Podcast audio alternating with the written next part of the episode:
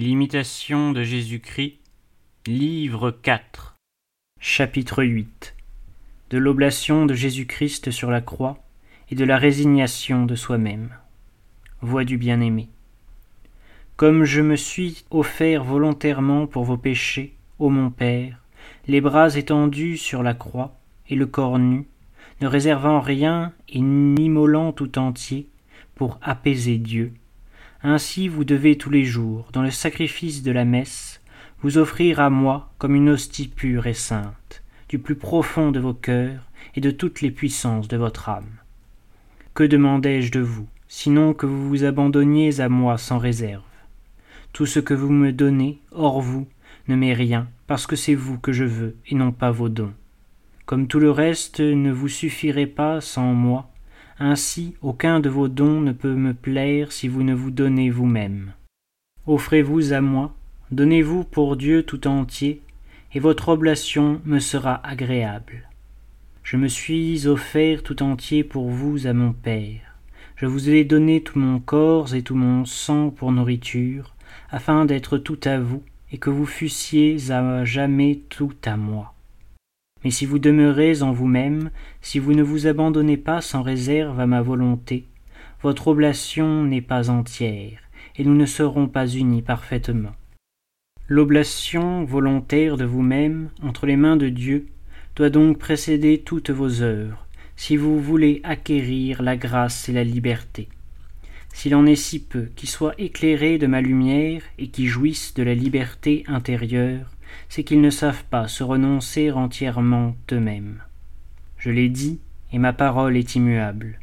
Si quelqu'un ne renonce pas à tout, il ne peut être mon disciple. Si donc vous voulez être mon disciple, offrez-vous à moi avec toutes vos affections. Réflexion. On n'aurait qu'une idée bien faible et bien incomplète du sacrifice de la croix si l'on n'y voyait que ce qui paraît, pour ainsi dire, au sens. Jésus-Christ a offert non seulement son corps sacré, en proie à toutes les souffrances et à toutes les angoisses que peut endurer la nature humaine, mais encore son âme sainte, étroitement unie au Verbe divin, toutes ses douleurs, toutes ses affections, toutes ses volontés, et l'agonie et le délaissement qui tira de son cœur ce dernier cri. Mon Père, pourquoi m'avez-vous abandonné? En cet état, il représentait l'humanité entièrement condamnée à mourir, et l'homme, en effet, fut frappé de mort jusque dans les plus secrètes profondeurs de son être. Alors tout fut consommé, et le supplice et la rédemption. Or, chaque fois que le prêtre, montant à l'autel, y renouvelle selon l'institution divine cet ineffable sacrifice, chaque fois que le fidèle participe à la victime immolée, et le fidèle et le prêtre doivent s'offrir ainsi que Jésus-Christ s'est offert lui-même. Leur sacrifice, uni au sien, doit être comme le sien, sans réserve. Car nous aussi, nous sommes attachés à la croix, et avec Jésus-Christ et en Jésus-Christ. Nous souffrons pour nous, pour nos frères, pour les vivants, pour les morts, pour toute la grande famille humaine. Ce qui fait dire à l'apôtre saint Paul ces étonnantes paroles je me réjouis de mes souffrances à cause de vous, et ce qui manque à la passion de Jésus-Christ, je l'accomplis en ma chair pour son corps qui est l'Église.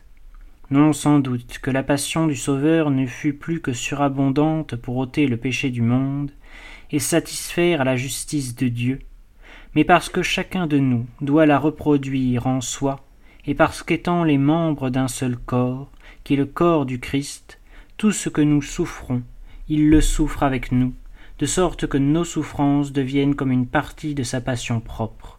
Ô Jésus, je m'offre à vous, je m'offre tout entier, me voilà sur l'autel, frappez Seigneur, achevez le sacrifice.